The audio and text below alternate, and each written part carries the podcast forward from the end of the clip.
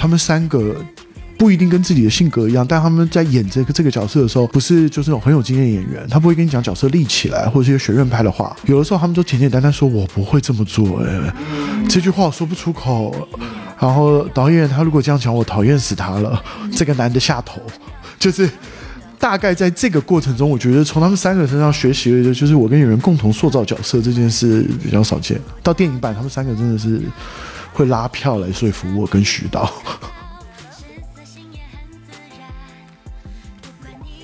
我北京的有一个好朋友，他约会期非常短。有一天他见对面了，两个人彼此是对方的菜了。因为一开始一定是原始吸引力嘛，可能谈吐一点点交往，四天五天就在一起，然后很好玩哦，没有约会期，直接进入了。你手机里要不要把所有女生删掉？我要看什么什么什么？你为什么晚上没有跟我说晚安？然后那个说啊，你为什么就不能理解我要跟朋友去看球？然后他们就开始进入吵架，像一部法国电影。基本上一部电影拍完剪完的时候，我大概知道观众哪些观众喜欢，哪些观众不喜欢。唯一出乎我意料，看完会有一点点心痛跟难过的是《剩下未来》的评论。对，那个是可能他让我完全没有预料到，然后我到现在也不知道为什么。但总之。呃，那个评论会心痛却不会愤怒的原因是，呃，我表达了，然后我用很诚恳的方式表达，探讨了很深的主题，我也用非常轻盈的类型手法进去拍，但是我觉得我好像冒犯到部分观众，或是让部分观众愤怒。我如果能够有一天在十年后等到一篇任何一个网友写，十年前我没看明白，现在我经历过了，我懂了，我可能会被疗愈很多。这是我朋友安慰我的一句话。作者导演要注意一点事情是，可能要判断自己真的有没有那个才华，接的机会跟时机，我就不确定了。然后二是，你不能为了只是像升级打怪打游戏一样的来看待影展，这个事情是不是你能决定的？如果我们没有才华，只靠影展跟国际发行公司包装，你也就是止步一两部片。但我跟类型片导演讲的事情是。只要你在类型片上成功，你随之带来最风险的就是你会遇到很多邀约合约，你会一头热，你会遇到很多资金想要跟你合作，你会遇到很多人想跟你签三部五部。这个背后其实带来的特质是，我会把票房的成功当成我个人的成功，我会把市场的成功当成是我自己的成功。那六年犯的最大的错就是这个。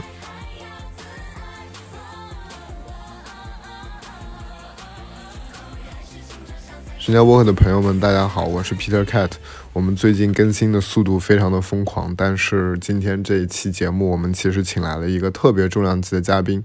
陈正道导演。呃，我先来介绍一下陈正道导演吧。正道导演也算是年少成名，他二十三岁的时候拍出的第一个片子《狂放》就进了威尼斯的影展，然后二十五岁的时候拍了最具代表性的一个华语青春片《盛夏光年》。之后，他就是在大陆，其实是成为了一个非常高产的一个职业导演。他的代表作有像大家很熟悉的《重返二十岁》啊，《催眠大师》《记忆大师》剧集《摩天大楼》。尤其是二零二一年，我们的听众应该也都记得，那一年陈正道有三个作品，而且这三个作品其实都是引发了大家非常多的讨论，分别是《秘密访客》、呃，《盛夏未来》。还有剧《爱很美味》，我们深交其实当时也是做了《爱很美味》这个剧的一个播客。我个人觉得陈正道非常厉害的一点是，他是在中国的影视工业里绝无仅有的一个能在电影的领域和剧的领域非常丝滑的穿梭，且是如此的高质量，又是如此的高产。那么我们今天做这个播客的契机，是因为四月十五号本周六《爱很美味》的电影版就要上映了。呃，我必须先来打个 call，因为我是《爱很美味》的剧迷。呃，我其实不是一个看剧的人，但是《爱很美味》是我过去十年唯一追完的一个华语剧集。我甚至连《隐秘的角落》都没看完。作为一个剧迷，看这个电影还是很满足的，因为它完全是剧的一个延伸。不过没有看过剧的朋友，我也蛮推荐的，因为从我带的朋友去看这个电影的体验来说，完全没有影响，而且他觉得这是一个非常好看的、很有趣的都市女性的一个院线电影。呃，今天和我们一起讨论《爱很美味》的是另外一个这个剧的一个剧迷，也是我们深交播客的一个常驻嘉宾王潇潇。一百四十六期重启人生，他也参与了，包括之前的九十六期的费兰特。因为我跟潇潇都是算是在电影行业做制片人，然后潇潇还做经纪人，所以我们今天的这么一个节目，我们会不仅仅聚焦《爱很美味》的这个电影的文本或者这个剧的文本，我们当然会聊很多《爱和美味》相关的一些话题，但我们也更关注的是陈正道作为一个华语影坛非常成功的一个职业导演。他的从影生涯这一路是怎么走过来的？他有什么经验，或者有什么对华语市场的一些看法？呃，要分享。我甚至包括呃，陈正道导演也提出了很多对青年导演的一些想法。呃，我就在这里等于说提前给大家做一个呃摘要吧。然后我必须说一下，我们这期节目呢。呃，确实肯定是涉及到一定的剧透的，但是我是觉得不太影响大家听我们这个节目，听完之后去看这个电影也 OK。当然，你看完这个电影再来听这个节目也 OK，都是可以的。那么接下来我们就从暖场问题开始，我们从当下最火的 Trap GPT 开始，因为我听说陈正道导演，你的团队已经开始用这个 GPT 这个东西来写剧本。呃，效果怎么样？呃，很平庸，就像丢给一样，可能还在刚发展。我们丢进去之后，它出来的东西很常规，所以我我们跟编剧讨论的后来的结果是，它可能暂时以后不知道，就是暂时它节省了我们剧本中收集数据啊、田野调查，然后还有基本结构的呃水池。但是关于真正表达的台词，或者是关于故事的核心，甚至你的视听语言跟影像感，还是得靠人来做。但他绝对快速的帮你先把，就是起承转合可能有的模板放上去。就是我觉得，嗯，我们的体验是这样的。第二个暖场问题是我估计你肯定刷，就你刷不刷短视频？然后刷这些平台，你用什么比较多？抖音跟 YouTube 最多吧。抖音就是如果工作的时候，或者是平常休闲的时候，都会刷抖音。然后如果回到台北家里的时候，看很多 YouTube。哎，但是我很好奇，你会看哪类视频？或者说大数据给你推什么？我看的都是非常正面。看你的标准是什么？呃，抖音的话，其实我我看的非常的杂，就是抖音对我来讲有两个很好玩的选择。其实一开始我看抖音，我喜欢看那种喜剧号啊，或者是好笑的、休闲的，但是慢慢会找到一些真正专业的。我我最近在看一个甲骨文专业的。一个一个女生，她说这个科系快要消失了，如果他们学校教授快没有了，她用非常有趣的方式来讲，就是说，比如说破译一个甲骨文，原来有十万块奖金，而这么多年只有一两个人领到这个奖金，为什么那么难破译？然后或者是那种转讲艺术史都用很有趣，我觉得他很短的时间让我觉得我可以在各行各业各个领域捞到一点缩头，可能没有办法。学到什么，但是会看到一点不一样的世界，然后这是比较正面的嘛。然后负面一点的话，我最近很迷的是我在刷那种狗血抖音短剧，嗯，大概就是熊猫血啊、财阀财阀夫人的逆袭啊，因因为呢，你会觉得它里面演员非常有信念信念感。然后再来就是生活类，就是一对情侣或者两个室友，男生住在一起，他们的日常生活。有一点像，我觉得那个算是这个时代的情境剧，像有有一个两个室友从认识一路到住在一起，在同居的过程中的各种争执，我大概已经追了一年半了，有一点像追老友记，我觉得我好了解他们两个人对，因为《盛夏未来》跟这个《爱很美味》里面都有这种直播的，《爱很美味》我们昨天看电影，它还有那个探店的部分什么，所以这些是你平常你看美食什么的也会去看的吗？探店的一定会看，嗯，但最近对探店的，就是可能亲身有一些原本很喜欢的，然后在他们推荐的餐厅之后，就是我也懂了，跟我们影视创作者一样，有一些妥协吧，就是电影里演的那样。哎，是，对。哎，你自己会想做吗？因为我觉得你你你应该是很喜欢，就很讲究，也很喜欢吃的人嘛。你说探店吗？对，因为我觉得你如果自己喜欢吃，你可能也会很想做这样的事情。会，但是可能我的号没有办法变现，因为我唯一会想吃完一家餐厅，呃，如果图片图片很好看，会发朋友圈，或者很有意义。但是我真的会长篇大论的是，我要用非常尖酸刻薄的话批评这家餐厅，让我的体验有多差。所以这种就可能不是专业的，只能分享自己的生活了。嗯，就就最后一个暖场问题是，最近看过什么电影？今年有非常多很打动我的片啊，就午后夏日啊、金啊这些。但是如果让我讲吗？啊，赛后假日，啊赛后啊赛后假日，对对那个很好。但如果要让我讲一部，就是我们不聊，就是艺术感的情感看完的震撼度。其实我最近心里想的最多的是全度妍演的那个格杀福顺，啊，因为他对我有一个很特别的感觉，就是因为全度妍的作品，如果常看电影的，应该从《密阳》到《夏女》，她是一个演技厚度跟呃所谓真正的作者电影的演员，但是他今年除了一个爱情剧以外，又出了一个这种女杀手跟母亲的类型片，然后他的演法跟跟观众的距离完全换了一个方式。你会想到张曼玉时期的时候，我看阮玲玉跟看东成西就的张曼玉是不一样的。我觉得这个东西我们后面会聊到嘛。我觉得这个东西就是以全度妍来看，嗯，看就是演员跟整个创作环境的拓展性有多高。因为我等于看一个韩国的戛纳影后在演爱情甜宠跟就是大女主爽剧，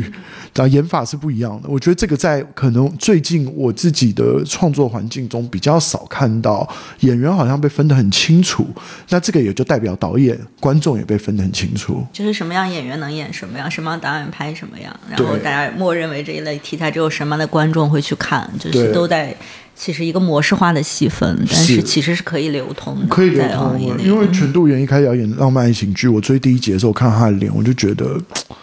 他应该要演一个很破碎、支离破碎的人，结果他最后就是一个谈恋爱的大姐，我还是看完了。你以为他有什么伤痛什么，后来发现就是爽。对，而且他的 演法也非常的亲近观众。对，那我们开始聊一下电影。所以这个电影版，我们很关心说它是算是剧版的延续吗？还是一个番外？对，因为当时很多人就会催有没有第二季。嗯，但是现在是先上了电影，所以是怎么考虑的？呃，一开始就决定是延续，但是呃，虽然创作上比较舒适，表达作者表达稍微少一点的我的作品列表之中，但是我们还是在编剧之中有做过一个剧本上的测试，应该没看过剧也能看，可能我们那时候想的是百分之三十的梗 get 不到。呃，一开始那个交叉剪接那个写法其实很赶，但是至少能够让没有看过剧版的人在这个电影版中也大概知道三个从小到大的女生各自遇到什么问题。嗯对，因为其实昨天跟我们一块去看的还有个朋友，他是没有看过剧的，但他应该是完全可以看懂。对他，而且他应该是我们三个里面就是最喜欢，我们也很喜欢哦，你为什么这么我们也很？喜欢，但他 但他非常的喜欢，对，对而且他是一个直男，就是对女性题材看得津津有味。然后他们俩的很多笑点是我不知道他们为什么笑，他们说就是看这三个女生很可爱啊，因为我跟他们俩一起看的。对，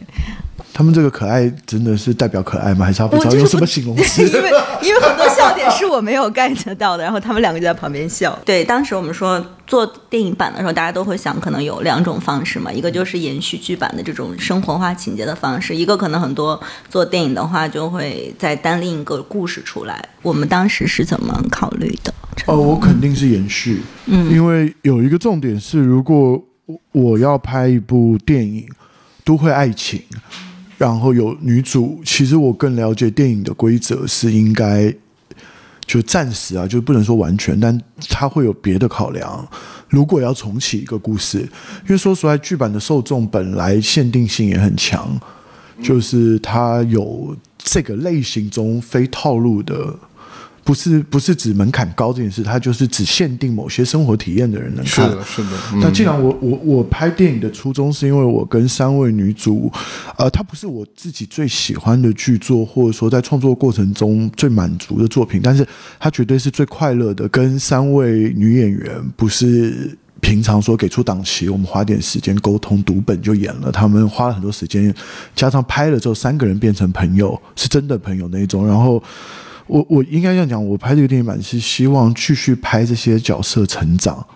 就是我讲的有点像《老友记》或者是那个《我爱我家》，就是是因为这个原因，所以我肯定是拍延续的。我觉得这个剧版的也没有到说，呃，我可能因为这个 IP 的名字多厉害，或说啊这群演员或是他们这个剧播的国民度有多高，我想要拍一部电影，然后干脆另起一个故事，就同人电影。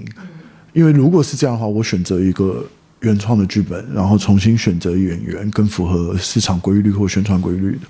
对，所以完全没有考虑过番外篇或是另起一个故事。嗯哎，但是我记得好像当时你们说要拍电影这个消息是在它上线的时候还没有播完，我好像我就记得你们就发出了这个消息。所以其实你当时拍完这个戏，其实就还蛮想要继续做的。剪完的时候，我觉得呃，因为这个创作体验很特别，就是到影版或是我们现在在写第二季的大纲，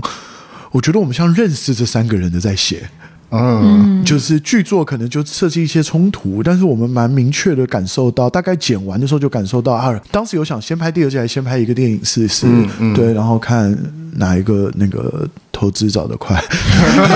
对，但是但是就是我我希望跟这些角色再度合作，就是王菊塑造的夏梦，李纯塑造的刘静，跟张涵予塑造的方心，三个人的角色是支撑我做这个系列。的原因啊，那你在拍电影的时候，我觉得他们拍完剧之后，他们的相处模式或生活方式，真的就是被他们的角色影响到吗？他们影响了角色。我们开机的时候只有十到十二集的剧本，最后八集没有写。嗯，三个人在刚开始演的时候，可能呃，在我的合作线路中是第一次，我比。三位演员都资深，就是终于老了。不然以前以前有人了解，就是我虽然是个导演，但我年纪最小。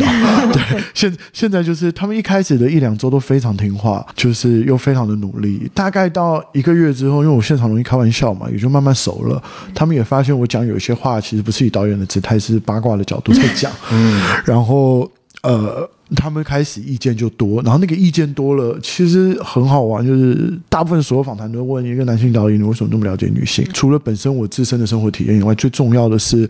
他们三个。不一定跟自己的性格一样，但他们在演这个这个角色的时候，他们不是专业演员，不是就是那种很有经验演员，他不会跟你讲角色立起来，或者是学院派的话。有的时候他们都简简单单说：“我不会这么做。”哎，嗯，这句话说不出口。嗯，然后导演他如果这样讲，我讨厌死他了。嗯这个男的下头，就是嗯嗯，大概在这个过程中，我觉得从他们三个身上学习的，就是我跟演员共同塑造角色这件事比较少见。到电影版，他们三个真的是。会拉票来说服我跟徐导。哦，对，那他们演的时候就很像，就已经自我吐槽了，就是这些东西是不合适的，就不会让你放到剧里。所以我们最后看的版本是觉得就是很可信，对，就很生活化。对，因为不生活化的东西，他们自己在创作的时候就大家互相给剔除掉了。对，然后最最技术面的是一开始我就要求这部片语速快，台词，然后你们讲话一定要真词，因为这是我看。任何家庭剧或爱情片的一个东西，有时候都不动筷子，嗯，或是每一个人讲话要等对方气口完再起势讲话。但不管你文本多好，我就是觉得它对我来讲不像我们平常聊天这个速度。然后，所以剧版的时候，我们是刻意训练他们气口台词，然后镜头也比较碎。影版的时候，你不需要做这件事了，我们都直接把关键台词打出来，他们会填那个过程。明白？哦，就他们已经参与到创作台词了。呃，应该是他们真真的就是真的进入这个角色，他们真的对对。所以影版的剧本，你们当时是怎么考虑的？因为我对。我也有想过，就说因为他们已经是剧版的时候，大家不还在猜老公啊，或者是有一些只对。他们感情跟工作的一些不确定性的东西。但是因为你在往下拍的时候，这些东西是确定的，所以当时有想什么做一个更深的主线故事了。呃，我觉得影版跟剧版还是有有一点差异，就是我自己说的是向观众表达或是服务观众这两个东西。剧的创作肯定要服务观众多一点，因为我自己追剧也是，我有时候在家里打开电视，我希望我得到的体验是跟我的预期一样的。和爱情片我希望是怎么样，复仇片我希望是怎么样，喜剧片我希望是怎么样，因为这是我生活中一个下了班后或是回到家里，或者是我今天放假的一个体验。但是影版的时候，我们做了一个跟剧本剧版最大风险度也最大的差异是没有绝对反派。剧版我们还敢加就是渣男出轨，性骚扰的上司。可是影版的时候开始调整一下，就是说这个虽然是以女性观众为主题，但是我比较勇敢一点的，就是把有些事情的对错跟好坏没有那么绝对。其实银剧版需要填标签，就是我玩着手机炒的菜。点个外卖我都能看，银版我想他们是坐在里面的，所以撕标签的状态就是说，里面还是有一些词嘛，约会软件啊，控制狂的产前焦虑的男性啊，然后女生的角色有一点到底要怎么样，对方怎么做都不对，可是我们银版站的平衡度其实降低戏剧性，也有可能再丧失一点受众，但是影版最勇敢的调整就是。其实更面面俱到的，跟不同观点的去面对两性相处关系。其实我们不是爱情片。其实电影版很大的一个东西就是说，其实我觉得爱情不是那么重要。而且其实你在剧里面所谓的结局里面那几个男的，其实在这个电影版里面，像山姆就甚至可能是有一点点消失了。就是我觉得这个是怎么考虑的？这个表达真的蛮多的。其实其实哎，我我有一些。朋友就是喜欢看这个剧的，有跟我说电影版没有符合他的预期，他觉得电影版杂了，或者说很多东西没有立起来。其实我跟他说，你讲复杂了，你没爽到而已吧。然后他就笑，我就说对，但是我我对爱情的看法，可能也可以延伸一下剩下未来的看法。但是我个人看法还是一样，我觉得每个人有不同的经历，你们有选择你们的方法。但我创作者，我只能讲我自己相信的事，就是我我觉得。我从身边朋友中观察最多，是他们会把一段感情当成，如果感情谈不顺，必有过错方，跟必有绝对错误，跟结束一段感情，好像不可以是没感觉了，或者是就是不顺。如我自己这样讲，一定有发生，比如说出轨、财务损失、破产，重大的一段关系走不下去了。但是其实我觉得，可能都会男女之中。有太多的是不和，因为一个小点，还有可能他睡前挖鼻屎，或是他喜欢看我手机，就是我我要把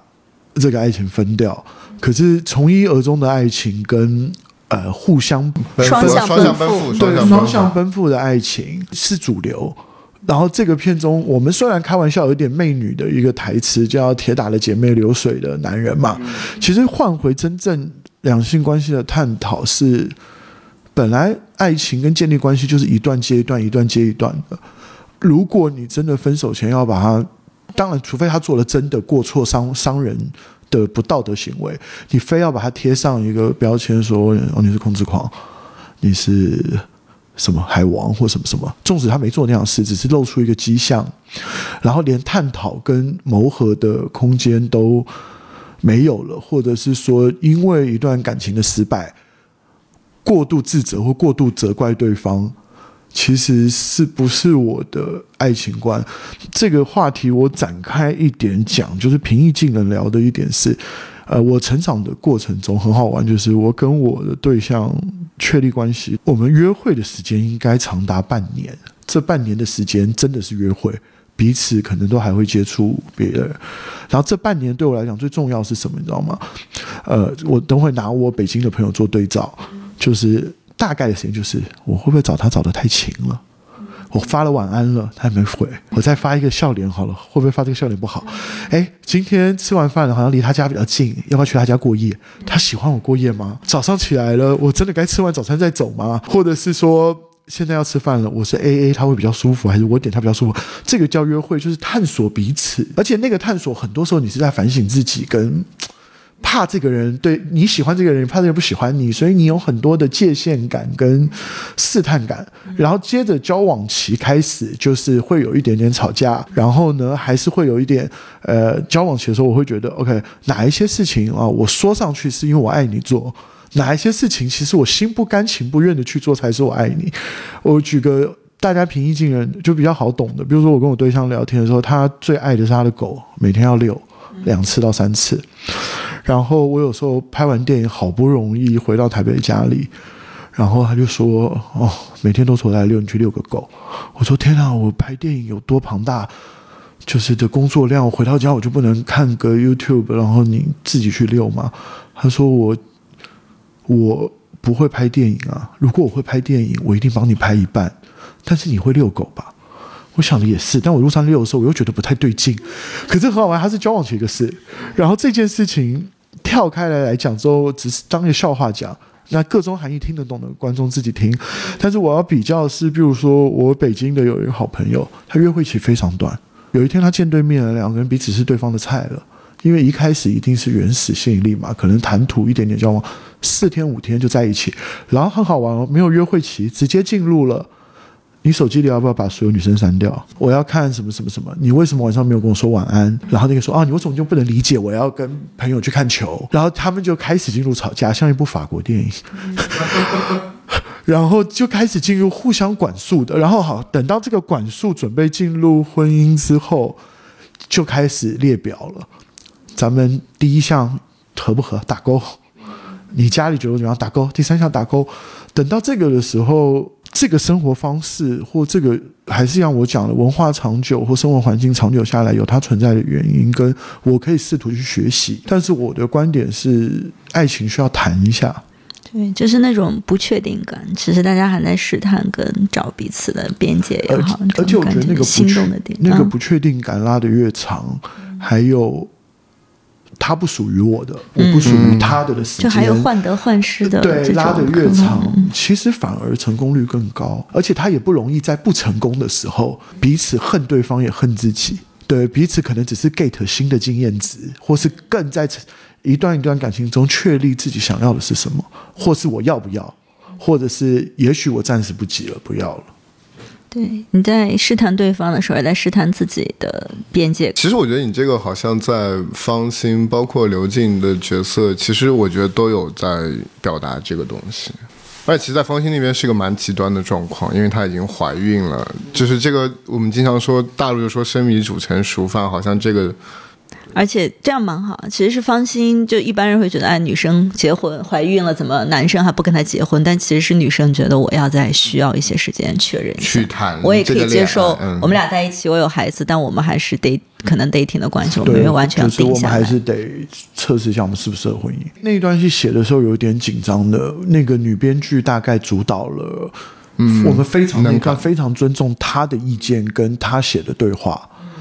但但是他他呃他有一个很包容的思维，是他认为，因为我们想表达一下，就是说结婚这件事情没有大家想的那样，就是一定要用某某种方式。其实说实话，我的上一辈之中，甚至连相亲，然后一辈子爱上对方到七八十岁，我还是觉得他们很棒的，也有。也就是说，所有感情的。不管被束缚不被束缚，自主性强或不强，成功率都一样。各位，这是我的感觉，就成功率都一样。对，但只是我们这部电影选择这个表达，而且而且我我觉得这个那一场戏有一个隐藏彩蛋，我觉得可能是非常细腻的人能看得出来。那场戏看似好像非常以女性角度在讲，但是其实我我比如说那个演他。男友就张挺那个角色问过我说：“呃，我这个形象很差。”我说：“但你演得出来吗？”他说：“他说我演得出来，我一定会发脾气，但我知道女性观众会骂我。”然后我就说：“演员，我跟他分享我的观念啊，就是我觉得我自己有一些特殊的观念或特殊的想法，我一下讲出来，有时候在我的朋友或者家人中，我父亲是不认可的。但是我后来发现，我我和解的方法是，我要给他机会学习，我可以一点一点的讲。”因为我发现他不是我，他没有经历过我经历的事情。我一下起一个对抗，说就是你否定我啊，我想要抗争，我就要跟你斗到底，然后攻击他，其实没有用。但是我发现，我我后来告诉自己，我要给我父亲十年的时间，让他学习哪些话可以讲，哪些话不能讲，哪些是该接受。所以我在那一段戏中有个很重要的事情，是我跟张挺说，他说：“那我最后是不是要跟他说，我尊重你的决定？”我说你说得出口吗？然后张挺说：“哦，那个演员说，以男生来讲很难，我只会觉得我负起责任啊，我也爱你啊，我，然后你现在又不要这样，那如果我不提，变成我又不负责任，我是不是很复杂？我说这个复杂就对了，所以你最后只要能够压下脾气，说我再想想，或者说那先这样不聊了。我说这个对我来讲就是。”身为男性，我觉得他就是学习。我我们不可以一下子就是拿一个你切身的痛，去向一个没有痛过的人说啊，我现在也砍你一刀了，你知道痛了吧？他不会，他只会觉得你拿这把刀捅我，我拿这把刀捅你。我开个玩笑，我们剧中有那个那个店的对那个对对，让男性体验一下对，生育最不好的，我跟你讲，他是这样的，就是说，有时候那是玩一下，就是可能，就是我问一下，为什么那么多机构有？他可能很多待产的妈妈心情不好，可能有些老公性就是个性，或者有些男朋友个性比较。没把这件事看得严重，直男对，他就说我去垫一下，能怎么着然后让你开心一点，然后。是啊，然后，然后他们的那个那个护士有时候会教他们，最好电完抱一抱自己老婆，说你好辛苦，你好伟大，我爱你。然后可能他他待产的时候心情好一点，那是一种小甜蜜的手段。可是我我跟你讲，最不好就是这个这个这个东西，它只为什么在一些特殊坐月子或待产机构才有？它并不是真正，我觉我觉得女女孩子也没有带有那一种，大部分而不能说全部，也没有带有那一种。你看，我就是弱者，我就让你痛看看。这个时候很容易激发男生又说出一个哦，那你去搬砖呢、对啊，你你去做苦力嘛，就是这叫什么？就是拿不同的刀捅不同的伤口。所以我，我会觉得我自己成长这件事，有些我受伤的，跟我觉得痛苦跟难受的部分，以前我会立刻攻击回去，拿别的方法攻击。就是不是拿我的痛点攻击，因为你，但是我后来发现花一点耐心去解释、学习痛点，就像所谓的政治正确也是这样。现在是，呃，说错一件事情，我们以种族议题来举例吧，可能一下把你 cancel 了，消失了。可是其实，呃，给点时间，也许你们不想听到这个词，为什么不喜欢？为什么不该这么讲？这个学习我觉得是比较好的，不要讲良性啊，因为这个话题很敏感，是不同的人沟通的一个必经过程。所以那场戏我自己拍的很感动，因为它比较像我过往作品中讲的不清不楚，就是没给答案。但是我我至少要求，就是至少我们确定跟张婷说，你千万不要在今天晚上。一，你立刻说你了解了，我也不行。对，然后二是我说你光是能够说先睡了别聊了，我说这是你学习的第一步。因为我有时候跟我爸爸沟通，大概就是那种，要不先别聊这件事了。啊我快进棺材了，就是那个，也许这十年不要让我，有一天我爸应该不会听到啊，我快要上天堂，哎，上天堂不好啊，呃，我我我反正这个年纪不需要聊这些事情了，但是他可能觉得说就是。呃，我我就说好，那我觉得他是他对我最大的包容。后来感觉为什么？因为三年后他可以聊了，主动聊，还聊到我觉得有点尴尬，不想跟他聊。对我发现这三年他在学习，他可能也上网了吧？嗯，他也在看你的影视作品的评价，他也有在看啊。怎么让别人共情自己这件事情。就共情真的是一个很难的事情。其实共痛，嗯，共情还蛮容易的。人对一个释放情感的人，你很容易放下防备备。但人对于一个痛的人，他现在对你脾气很差，或口气很差，态度很差，你第一个时间就是反抗。你伤我，我也伤你。你拿我弱点攻击，我就换一个你的弱点攻击你。对，嗯一啊、还不是这样讲。你拿那个我根本不知道这有什么痛的事情告诉我，然后那我就讲一个例证，让就是明明不痛，我就要让你觉得哎很公平啊，你活该应该经受这些痛苦。就是这这个真的是我我自己觉得，反正我成长环境中，我觉得最不好的沟通方式。可是我很好奇，你之前其实是经历过那样的一种沟通方式的，是吗？对就你是大概是从什么时候开始有发生这个变化？实话就是经济独立之后，我只要跟我爸一吵架，我就说抱歉，我是三兄弟里最会赚钱的那一个。所以，首先你管不了我，二你要不要体谅我也无所谓。对，当然这个是开玩笑的讲。呃呃哦，这个可以带出我们电影一个主题。很多人问我夏梦这么优秀、这么成功、这么努力，他不是值得一个更好的更成功的或条件更好的男生吗？我告诉各位，任何为自己生活努力、不停的改进、取得成功的人，他唯一值得的东西叫不用向别人解释的选择权。俗气一点讲，就是我那么努力拍片，产量这么高，虽然票房也不是大爆，流数据大爆，但站稳脚步之后，我可以得到选角权，我可能有时候可以得到更宽阔的表达空间，甚至我们老板还会愿意投资我拍《秘密访客》，到现在我很感动。虽然我可能觉得到剧本到初剪为止，老板都很困惑，还有为什么要去韩国拍？对，但是他还是很支持我，所以，所以我我刚刚这个是俗气的解释，就是我我我希望大家了解，就是如果你有一天成功了，不是因为你要得到一个匹配外在觉得也成功的结果，你得到了这个选择权，这个选择权是你不需要别人向别人解释的。就像我觉得，虽然开玩笑要踩一下两个哥哥，说我比较会钻，但我跟我爸讲的就是，我有我的选择权，我可以跟你解释，如果你愿意理解，OK；如果你不愿意理解，因为我经济独立，我可能也不一定需要你的理解。嗯，但当时还在拿着他的零用钱或者借他的钱拍片的时候，这个说不出口。哎，那所以我问，想问一下，刘静最后是宋超叫他吗？是是是，原本有他的镜头的，后来我们只留声音。对，我看到演员表里有他。对，我们一直本来想等宋超出现的，这个就可以讲了。观众想看什么，跟你该给什么，很纠结。你也知道大家想看宋超是吧？我们宋超现写了又删，写了又删，写了又删，最后两个编剧说：“你决定吧，你要说故事，还是希望剧粉开心一点？谁人气最高？”然后我说：“宋超的故事要再讲，我也得。”重新要比较长的篇幅去讲，对，因为本来宋涛角色写出来是让大家爽的，嗯，我们生活原型中有一个朋友是这样的，对，但是缺点也跟优点一样明显，只是因为是女性剧，我们没有展现，嗯，只是看上去是一个好的选择，其实你也知道他这样子肯定也有他的问题，所以那是另外一条线。但我觉得对刘静比较好，就是因为确实他是一个呃人设本来是一个不能不谈恋爱的人，但是你又给了他这样子让他。自己去选择，他其实可以独立自己之后再去想恋爱的事情，这样比较对。剧确实，我当时看刘静条线的时候，我刚还有聊说白恩那个角色，嗯，厨师对挺好的，嗯，就演员都是怎么挑的？我们这至少《爱很美味》真的是试镜，其实很好玩。大家，哎，我跟你讲，好笑的是，每次都跟男生开玩笑说，身为在电影影视圈待这么久，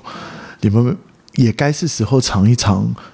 常常会担心自己的角色消失的滋味是什么？因为大多时候你们是不会消失的。对，这个可能是剧 写着写着电影就消掉了。对，因为他们都是试镜流程上来的，演技都有基本功。我说你们演艺寿命会非常的长。我说接这部戏可能先感受一下，以后你就会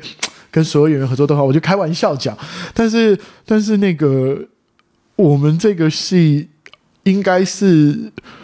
我我其实蛮蛮喜欢跟腾讯平台合作。我们花了节爱在磨合摩天的时候，可能有点争论。到了爱很美味之后，非常的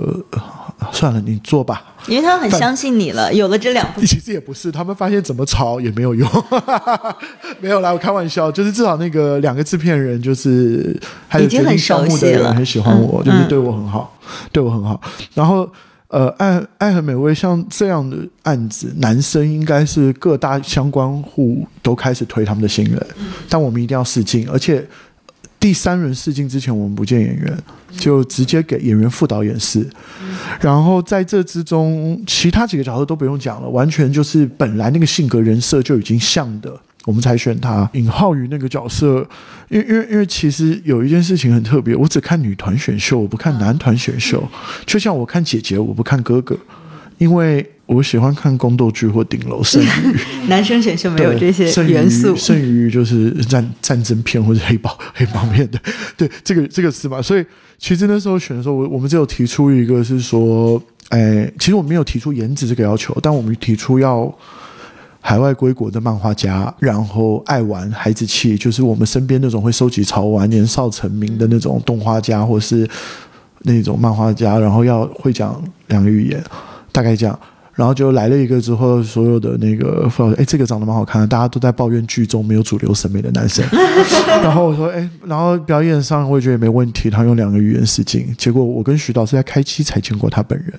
这个蛮蛮少见的。因为后来知道他是哪一家公司的，他是我我比较熟，以前合作过挖机机挖的一个 idol 吧，算。然后通常这样的演员合作不太会试镜，只会要求直接见导演。然后我们比较容易见到的就是有礼貌，我只能感受到这个特质。但因为我没有见过他，他就是试镜试上了。然后试镜的话，当然有两三个选择都不错。然后刚好因为剧版的时候说要选颜值高的，我们选了他。然后那个时候副导才跟我说啊，他是呃一个就是创造营的团，还是非常有基础粉丝量的。然后你考虑嘛？我说那既然都说出这种。一定要到靠四进的，他之前船上这一关我们选，就这个话绝对不是。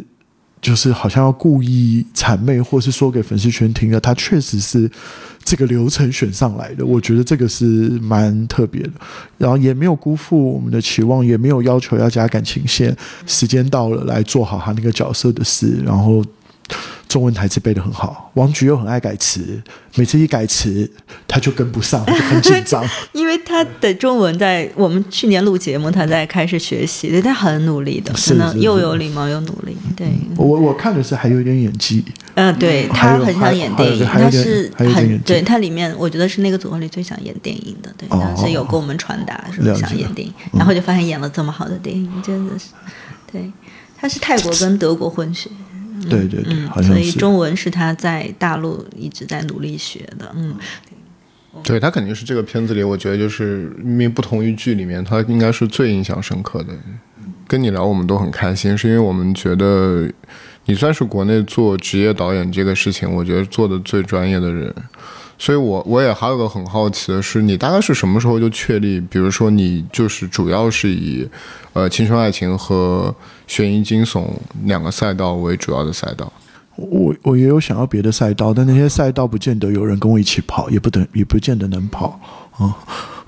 就是呃，就反正其实纯粹是客，也挺客观的。我其实想拍鬼片嘛，然后我想拍，但但我我我觉得那个要等待一下，因为我后来。跟自己讲，就是我们可以讲敏感一点的事情，就是说，如果我把它看作现在我的电影需要给所有的年龄层看，我会舒适很多。我会觉得我得关注一下任何一个进来看的人，就是还没有到那么分众。有两件事，一个是全年龄层都可以有机会观看你的片，二是院线全院线层，我们的环境是全院线发行，就是哪怕有。比如说，我乱讲了，北京有一两家电影院，八个厅，它是可以上一些小众，长期上半年的，就是有这样的东西。我觉得我的尝试会在更多元一点，对，所以我觉得这不是我决定跟确立的，是这个环境目前是这样。但是，呃，环境一定会变，因为关于需求会越来越多，然后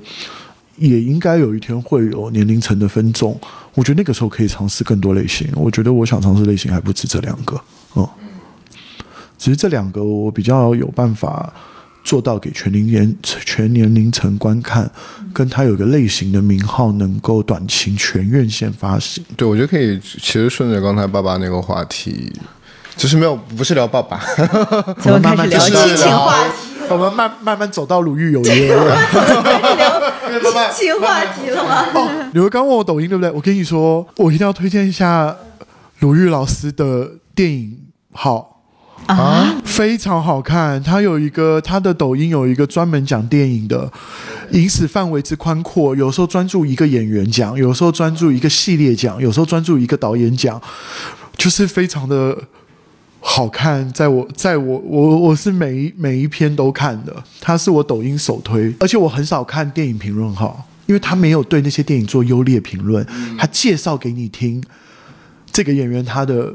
就他最近介绍，他他不是访谈性质，他就做了一个演员特辑那种，演员或是这部电影或这个导演，明白？然后从头到尾没有评论跟评价，他讲他是怎么出现的，为什么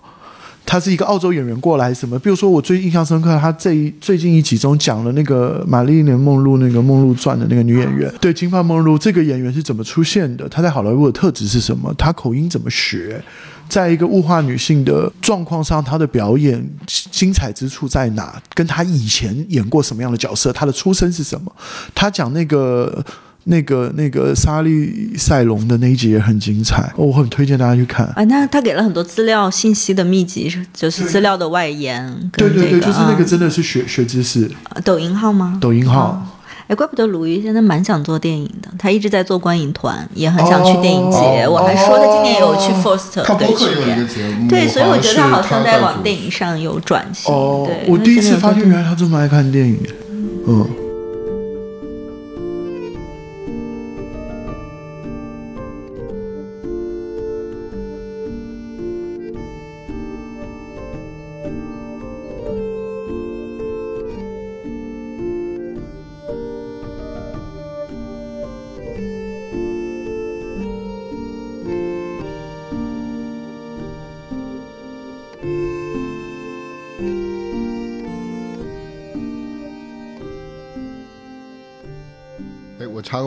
我估计很多人问过你，因为其实当时剧版的时候，大家特别喜欢这个剧，就是觉得就是终于国内拍了一个都市剧，然后是说人话的，而且基本上真的是在大都市生活的年轻人很多很当下的困境和日常嘛，所以我还是蛮好奇你和你编剧，就是比如说从做剧版的时候开始，你们的工作方式是什么？就很好玩，这个剧版是在线上会议中就是达成的，一个女编剧，一个男编剧。然后徐导属于话比较少，他比较多的是偶尔对一些情感，比如说他对小孩子的戏，或者是像这一次影版中生产线的戏会发表一点意见。其他时间大概就是我话最多，就是每天都在开那个腾讯会议嘛。然后我们通常会先闲聊半小时，最近的热点、最近的八卦，聊开心我们开始讲。然后最大的改变是。啊，我我我自己发现啊，创作这种女性都市、女性向的都市生活类流的剧，其实我们还是有观点偏差的。就比如说，我跟沈阳嘛，男性编剧，我们聊得特别开心、特别好玩的事情，然后讲着讲着讲着讲着，突然女编剧开口了，她说：“有些事情你们可能觉得是那样，但我告诉你。”我们不是，然后我就说不可能，这是时代什么什么什么的，就是你们你要前卫一点什么的。然后那个小易就会说，我很前卫，我很开放，但我不一定要这样表达，我不一定要表达到这么过度，这么西洋化。然后从那一次开始之后，我们三个人的发言就很平均。然后其实我觉得这个剧本虽然喜剧跟设计出来的桥段还是很多，但它至少在三个创作者中，我们把握了两个剧作原则：一是三个人。在互相制衡，不要把自己的价值观灌输到彼此身上，或者是我们在任何一个价值观中，那个虽然是很常见的生活对话，一定有一点价值观的碰撞，而且我们最后下的决定是不下定义，不给答案，因为它会变成一种政治正确。然后第二个我们决定的事情，是因为一定得写到职场都会，我们只选了我们四个创作者中。就是公关行业、影视行业，然后还有厨师，女性厨师是我们一个很好的朋友。就是我们真的能够收集到资料的，因为我常常看一些都市剧，就是不管他是建筑事务所，或者是还是他是任何一个工种职业，呃，你总觉得。主角总之不是在做那份工作，隔靴搔痒。嗯，对。虽然三个职，其实三个职业都少见。我其实写一个更好的文员或什么，可能更能够打中观众。那沈阳做过 IT，然后那个呃，另外一位编剧在公关公司打过工，然后我们是影视行业面对平台，嗯，所以我们决定把职场聚焦在我们真的了解的地方上。嗯，是你应该经常看观众的评价，所以我很好奇，你看剧的评价的时候。或者大家讨论的时候，你有没有看到一些你特别印象深刻，或者是你自己完全没有想到？还蛮多的。呃，实实话说，其实我不是，我除了宣传期以外，我不太看自己作品的评价，因为。我觉得创作者都因为我入行太早了，我觉得我已经过了那一种又悲又亢的状态，或者是我必须把我电影的主题跟我的人设结合，要么说我跟观众站在一起，要么说观众你们不懂，就是这个东西对我已经在我的导演养成中，对，因为我去过影展，也拍过商业类型片，就它对我已经过去了。但你如果问我印象深刻单一的话，好笑的很多啦。我以前拍一百零一次求婚的时候，看到一个剧评，我是笑出来的，虽然有点难过，但我把它截下来。啊，一百零一次求婚就是一加一不很二的电影，觉 得这种趣味留言很多，我会记得。但是你要问我在评论之中让我印象最深刻的，呃，基本上一部电影拍完剪完的时候，我大概知道观众哪些观众喜欢，哪些观众不喜欢。唯一出乎我意料，看完会有一点点心痛跟难过的是《剩下未来》的评论。嗯。对，那个是可能他让我完全没有预料到的，然后我到现在也不知道为什么。但总之，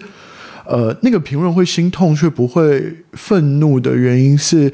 呃，我觉得呃，我表达了，然后我用很诚恳的方式表达，探讨了很深的主题，我也用非常轻盈的类型手法进去拍，但是我觉得我好像冒犯到部分观众，或是让部分观众愤怒，但那个愤怒还比较少见的。因为早期的电影没有网上评论嘛，对，但是它算是有网上评论，可以那么轻易阅读，跟观众交流后，第一次会难过或是睡不着觉，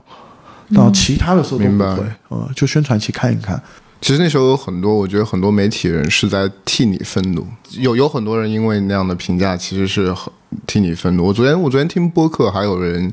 就是很喜欢你这个片子，然后当时就说为什么有人可以这么粗暴的贴标签，且就是攻击那个标签。对，但但还好，因为我自己没有愤怒，就是愤怒有时候是讲的很毒，毒到那种已经我觉得跟我作品无关，我也会很愤怒，就想上网吵，但是要克制，因为一定会倒霉。但是那个看完是有点难过，比较特别，特你就难看评论难过的这个情绪，我是第一次哦。对，因为那个当时很红，已经在微博上也经常会有热搜什么的，确实是一个很出圈的。可能也还是跟当时宣传，可能大家预期有偏差，然后大家其实在用一种很恶毒的方式在攻击。对，因为我我自己关注比较多，就是国国际上的剧跟电影啊。我我自己说实话，我还是觉得这件事情我消化很好，是我觉得我绝对不去怪任何一个环境的，就是现在的氛围或什么，因为各地有各地在探讨上，它一定有长久的历史跟文化，这件事不可以讨论，不可以说，或者是说呃，现在大家不要听到这样的事情，所以说我是可以。理解的，说说真的、啊，这是难过之后的一个反思。反思，就像我们在美国电影里，我觉得你也不能说，嗯，政治正确的那些东西，对政治正确或是人枪支这些事，嗯。对讲我们用我们用讲美国的，我觉得容易入题一点这个，但有的时候就是你有这个观点，你不能表达，而且你还得学习怎么表达，符合网友对你的看法。我觉得这是都会有的困境，我没有把它限制在我自己拍摄的环境上，但是那个难过不是说。我去怪环境，那个难过是，诶，对，就是已经上升到个人的感觉。我知道，嗯，是的。呃，或者我觉得也蛮有趣的是，我觉得包括《盛夏未来》也好，还有《爱很美味》，其实我觉得它就像刚刚你说的，其实它的受众，我觉得还是蛮聚焦在都市、都会，然后可能是三十上下的一个圈层。然后我觉得《盛夏未来》，我觉得在这个圈层其实它是非常非常好评的，但是你就会发现，其实可能中国社会本身也是蛮撕裂的。我自己观察是倒是年纪，就是我们那个电影的特殊性演员呐、还有就是一开始的叙事方式，可能吸引了年纪比较小一点的朋友进来看。其实我觉得，呃，我说我这个我是真心说，我真的没有觉得环境怎么样，因为我觉得这个原本只是喜不喜欢这件事很基础的命题，但是我自己最后的观察，这个不一定是真的、就是只是我个人的观察，因为没有人能够代表全部嘛。就是我觉得有一些，我我后来我一个朋友讲了一个很安慰我的话，就是说啊，很多还是小朋友，他们未来还没来。他说你要耐住性子，等他们长大，他们就会看懂是的，你在讲，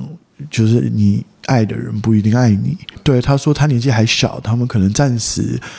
呃不想去探讨不被爱这件事情跟自我否定这件事的关系。然后我觉得这个就让我感受很舒服。如果能够有一天在十年后等到一篇任何一个网友写，十年前我没看明白，现在我经历过了我懂了，我可能会被疗愈很多。就是我朋友安慰我的一句话。哎，我觉得一定会的，而且我觉得其实这个，比如说能接受别人不爱你这件事情，我甚至不觉得可能二十几岁的未必能接受，可能是一个很 很大的课题，对于每个人。对，因为不被爱就自我否定，本来就是我们成长中不知道哪一天才会长大的事情。对，这个是陈导的一贯主题，我觉得就是自我认同跟对他人对你的认同。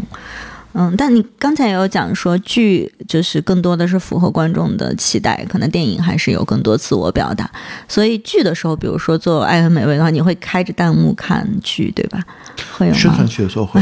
会看一下那个观众的期待。对口碑好的时候肯定看一下嘛，心情好还可以健身跑步的时候看一看。口碑不好的时候我肯定不会看。所以，所以你现在做剧跟电影的话，就会有在开始做的时候就会有很明确的这种方式嘛？因为你我说了，你是很少数的，就是国内剧跟电影都很成功的导演嘛。国内其实很少有导演能做到既拍剧拍电影。你现在会把这两个工作模式分得比较开吗？哎，不会，我所有团队合作对象都是电影跟剧一起的。可能可能我自己观察，就是自己的观剧体验之中，基本上漫威出来之后，所有我崇拜的导演，我要看他的作品，我都是在流媒体上看。嗯，最重要，比如说，如果以悬疑类型中，我真正的启蒙老师就是启蒙的 icon，比如说大卫芬奇，我可能到后期，我比较只能看到就是《My Hunter》啊，或者是什么。那其他我喜欢的导演就不用一一列举。然后我喜欢导演，我很我觉得很特别，九零年代、零零年代，我所有崇拜的导演啊，只要是美国系的，他要么去拍的《零零七》。就是比如美国丽人的导演，嗯，Simon。对 IP 嘛，对，然后要么就是有一些处女座很惊艳的，很快就被漫威拉走，然后要么他们在流媒体世界中换了一种说故事的方式，把剧这个媒材重新用他们的电影表达来做，所以我可能很早就接受，就是说，就是电影跟拍剧对我下的时间，有的时候就拍摄天数短一点。可能光影粗糙一点，但是我还是用一样的团队、一样方式拍。我没有把这两样东西分高低过。尤其这可能这五年来，电影在我心目中有一些打到我心灵的片的数量，没有某些剧多。其实我刚才还是想问，就是说，因为你自己说你做剧和做电影其实是没有什么区别，但是我很好奇，从制作端，因为我觉得平台和传统电影公司还是蛮不同的两种生态。所以说，在他们那个层面，可能对于创作的一些要求会不会有很大的不同？包括你整个工作方式。工作方式只有第一部《结爱》的时候有点适应不良，因为可能第一次到二十四集的体量，最后八集应该是拍到完全失控了，就没有能力讲那么长的故事，可能你习惯这件事。然后第二部开始调整，其实它在制作上最大的差异是这样的，就是电影需要指挥票价。那百分之八十人最关注的是故事指挥票价，但是故事指挥票价这件事又很玄乎，就是作者电影有作者电影的指挥票价，文艺电影文艺电影指挥票价方法，类型电影也有它指挥票价方法，那基本上跟你的成本挂钩，或是你最后能得到的文化影响力挂钩。如果是做作者电影的话，但但是对所有创作者来讲，百分之百是电影感这件事。就是我们一定要追求这件事的，然后，但是也就是说，不管观众满不满意，影展选不选，电影卖不卖，我觉得只要是电影创作者，就是真正热爱电影的电影创作者，你绝对会追求所谓的电影感。但是，呃，剧的特殊性就会会有一点挫折，是其实精致精细，表演细腻一点，然后打光漂亮一点。跟我有一些镜头语言这件事情，在剧中可能的创作过程中，倒也不会有人拦着我这么做。只是做完之后，你面对观众来讲，你会发现他是百分之百这些事情是多余的。你高兴做，最多换来一句拍的挺漂亮，但是他绝对不不会是像电影，呃，电影我我自己认为电影的成功有多元性的成功，多元性的成功，它不会只决定于数字。他将来这部电影留下来是一个数字记录、文字记录，还是一个思想记录？它可被验证。可是剧是一个非常短暂发酵的，尤其是我们的环境，基本上平台也很特殊。它基本上平台是推一样东西给所有人看，它可能跟海外平台不一样。海外平台比较接近抖音，基本上我们不同的名字点开来的剧。分类都不一样啊，我们是推荐页都是一样的。对，也就是我们所有的剧只有上映期那一段时间，不分类型、不分受众，全部要朝最大的那块饼去。所以我觉得我可能在前面唯一有点不适应的是，我花很多时间浪费，用“浪费”这个词已经自己心里很伤，就是有点难过。浪费在可能镜头语言，或者希望。不要谁说话拍谁，就是当观众的观影体验更好一些。不要正反打，有一些调度，有一些视听的，有上有一些差异性。我我跟艾美居然拍了一个清宫戏嘛，拍了我才知道清宫戏有多好拍。你知道为什么吗？妃子们都是平坐着向着前面讲话，我连这 个镜头就够了，不用了，因为椅子是平着坐的，连光都不用花。我就说哇，好想拍清宫剧啊，古装剧。但是我后来发现，真正好的清宫剧呢，就是宫斗剧。他就是要像《甄嬛传》那样，他真正聚焦的不是在拍摄语言上，他在这么多女性之中，你有什么方法在每一个人的立场，你都了解他的戏剧张力跟角色怎么起来的？所以这个是我学习一下，就是拍剧，也是我现在可能电影我在平衡的是自我表达跟服务观众这件事，我要怎么抓剧这件事，就是我在抓这个事情是，呃，对于点开来之后，它短时间之内我真正应该着力的部分应该在哪？对，所以你问我说他们我是不是都一样？说是都一样，也都不一样，面临的课题也完全不一样。还有一个就是我觉得蛮有趣的是，就是其实看《爱很美味》，我们其实看不出那个城市在哪里。包括我觉得这其实也是陈正道的一个风格，就是好像你每一个片子你都不是会特别去强调。它是哪个地域？但是神仙道的片子又有一个很明确的感觉，就是你的片子都市感很强，或者我说其实是比较，有的时候我看有点像时装剧，是是其实它的视听是比较潮流的。所以其实你包括比如说《爱很美味》，其实是在成都拍的嘛，我们知道。但是你是如何去选择这种景观？包括你在做城市这个，在做都市这个事情上，你是怎么考虑的？嗯，首先跟我的成长经验一样，就是说，其实人生中有蛮多蛮好的机会，就是那个机会，不管来自于卡斯，还是来自于题材，来自于非常好的剧本。可是，呃，我总是用开玩笑跟朋友说，一打开剧本，一只秃鹰飞在荒漠上，一只牛的骨头在地上，一个秃鹰下来叼起它一块肉飞走。然后一想啊，这附近好像没有咖啡店，没有餐厅，没有夜店，我就把剧本合起来。但这个 这个玩笑的背后，其实是，呃，我虽然不到作者电影的那一种高要求，也没有作者电影的那种天分，这是我很小就认知到的。但是我我还是会选择拍我熟悉的、投入的，就是因为其实假装去拍。自己不熟悉的地方，因为毕竟我是城市长大的，然后我的生活面向中可能跟我同悲同喜。其实你知道，因为 咱们土地太大了，就是同悲同喜这件事很难。甚至我跟简单的几个朋友，我们都不能同悲同喜。那如果是这样的话，我会选择自己习惯的环境。然后刚刚回到刚刚那个问题是，呃，我北上拍片之后最大的调整是。虽然还就是，比如说他们呃熟悉一点讲是接地气，但是我觉得我真正开始觉得，不管票房好不好，我都能够拍在这边拍电影，是因为我开始在这边交到朋友，很多同事。我不是带着说啊，我来研究这个市场上成功的作品，我复刻一个，因为其实我技巧 OK 的，就是我各方面的技巧，我自己觉得是 OK 的，可是。要跟他们同悲同喜，但我其实说实话，在北京住了十几年，我也只有在成都待过、短住过。就是我有爱上那个城市的时候，我能在那边取景。我们有电影在曼谷拍，也有剧跟电影在呃韩呃首尔拍。通常都会搞笑的说是趁机就是让电影公司过去让你住三个月，玩的开心。可是他对我来讲，就是搞笑的背后，就是你喜欢上那个城市。之后就喜欢那个城市，一起想在那个城市交朋友，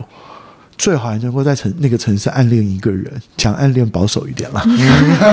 有一段情感体验，所以没有没有开玩笑，深层次的对这个城市的了解，其实就是你真的要对那个地方人产生情感。其实我喜欢上北京的朋友的方式，跟我喜欢上成都朋友的方式完全不一样。如果我今天选择一个北京的都会爱情片，我可能会更聚焦在。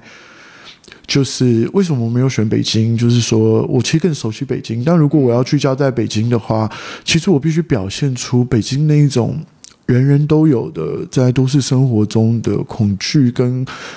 呃担忧感以外，还要表现出北京都会男女，就是我周围朋友中特有的对自我的期许，高过于外人给你的限制。然后我们选成都，是因为我在成都住的时候。只有成都的，应该说我待过的地方，成都的朋友，我们有大量的时间交流、开玩笑，然后闲聊，而且他们工作完之后非常开心的，很少聊自己工作上的事，就算聊一次趣事，但是在这个过程中慢慢了解大家的困境，就是所以选成都这个城市跟里面三个角色，其实是对我一些在成都交到的朋友，他们我觉得他更轻松的可以聊这件事。但如果我将来选择拍一个北京电影片，我可能就是北京这个城市片，我可能会选择我北上那一年到现在，就是我我自己评断，就比如说北京是一个惊涛骇浪的城市，这个惊涛骇浪是很多梦想会发生，很多梦想会破灭，然后那个瞬间三五年内，我所有的朋友会换人设、换职业、换可能性，就是那个那个大浪起的感觉很强。那我觉得我们今天是拍都会爱情剧，我。喜剧、轻喜剧，所以当时我没有选我最熟悉的北京，我选我第二熟悉的成都。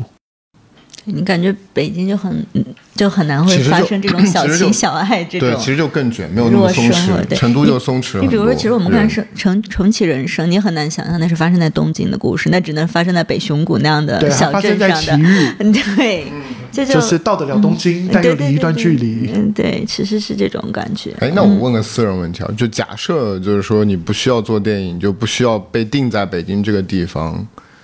你会想要生活在哪个城市？全球还是我们我呃，们自己全全球可以来一个版本，然后然后比如说大中华地区也可以来个版本。哦，全球的版本，我想带首尔。嗯，我首尔的朋友最多，我开始越来越了解他们的悲喜。呃，然后可能曼谷，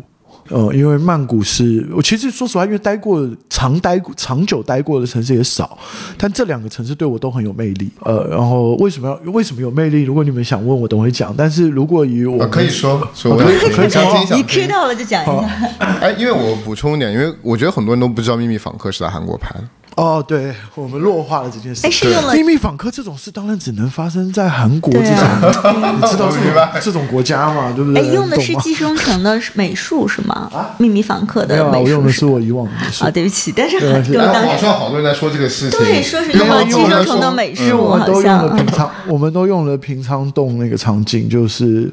韩国最有故事的啊，就是富豪区富豪区老富人区。嗯 OK 然后韩国的影视圈很小，可能下面执行的有可好像有用到，或是动作指导那些啊斜拍的，呃，可能都是共用的。所以气质上会有一种感觉，呃会有会会有会有是因会有那为整个。影调、色调是有像的，可能都是在那个地方的。对，那个片的美术真的很讲究，我是，真的觉得很用心。但其实好玩，美术造型、摄影都是你平常的团队一样的，但但但也但也蛮特别的、哦。他们以五千万人口来讲，都不讲美术的执行，就是下面的执行写拍度。你知道，同一个服装设计，我一直很喜欢我们的服装设计师，就是基本上我们有几部电影都是纯定制，但他那一部是完完全全在服装上展现出不需要图案跟图腾，他光靠剪裁跟小细节的接缝。它就能展现出，就他们定做来，就专门定做戏服的人可以定做出那个质感。我们如果大家熟悉韩影的话，想一想，那个奉俊昊老师的母亲金惠子里面的衣服，用的是最菜市场大妈喜欢的花色。但如果有对电影美术或造型很有兴趣，去看一下。那个剪裁缝制方法，然后全韩国就那一两家定制戏服的，就是那个戏服拿到的时候，我是非常惊艳的。嗯，就不用靠任何设计稿外要是我在的们出的对对对造型来突出它的阶级或者是它的这个。啊，然后我喜欢韩国这个城市的原因是，对对对对，来，我喜欢韩国这个城市。我韩国的朋友有一个很奇特的地方，他们大多在所谓的大厂工作，收入很高，消费也很高，工作时间也非常的长，但是。我明明是在那边看景闲着，我有时候已经累到，或者是觉得没有每天都想出门。他们一开始我以为他们是好客，后来发现他们是要找理由。他什么八点半下班，这个说约出来烤肉喝酒，那个九点半从什么呃某个什么什么什么什么电子园区出来，十点到，然后喝到十一二点后，又一个什么娱乐公司的谁下班又过来，四点之前他是不会放你走的，他是一个。用力卷、用力玩到死的城市，OK，很特别。对，我看韩国人是不用睡觉的嘛，我就看他们说，而且有的时候他们说吃喝完酒晚上还去健身房，再去健一个小时健身对，我说他们他们上班吗？我没看的是有而且我，然后又去吃宵夜，整个城市晚上感觉没有人睡觉而且。而且我跟那些朋友有一个很很奇妙的体验，他们很重视逻辑。我跟你说，我们一群出去吃饭，就算今天全桌都是新朋友，谁第一个站起来拿筷子去倒水，我就知道谁最小。嗯，哦，是。一一定有这种氛氛，对，因为他们韩国人，韩国人真的是就是儒家的那种，对，非常的非常的分明。哎，然后好笑的观察就来了，为什么韩国人都喜欢喝醉？反正我们从比如说我我举例啊，下午茶开始，我就跟几个朋友他们喝茶，然后呢就不放你走，晚餐开始喝蒸露烤肉，接着呢要出去蹦迪，蹦迪完呢继续喝，然后接着蹦迪完之后要去吃早餐，就是早餐，